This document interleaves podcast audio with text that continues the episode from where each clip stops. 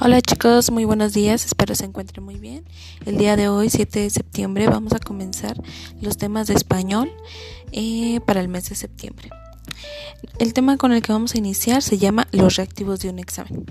Tú conoces que es un examen, has hecho muchísimos exámenes desde que estás en preescolar a lo mejor y has resuelto este tipo de, de cuestionarios, pero a lo mejor no conoces todas las partes que este conlleva. Ahora te explico. Un examen es un instrumento para saber qué conocimientos, habilidades o capacidades tiene una persona.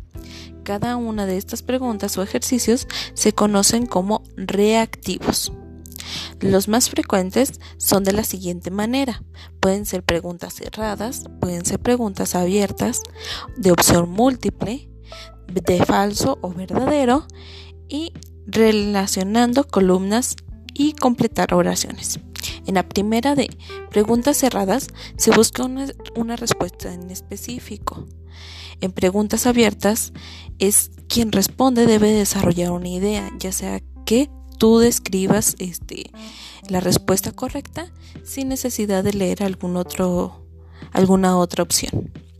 De las opciones múltiples se elige la opción que sea correcta, ya sea la A, la B, la C, la 1, la 2 o la 3 de falso verdadero, se pretende saber si quien responde conoce el tema, es decir, que lees una oración y tú eliges si es verdadero o si es falso.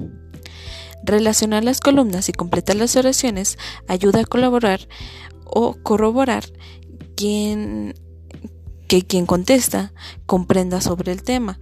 Quiere decir que hay una oración incompleta y tú tienes que desenvolver una idea para que ésta se entienda según la información que conoces.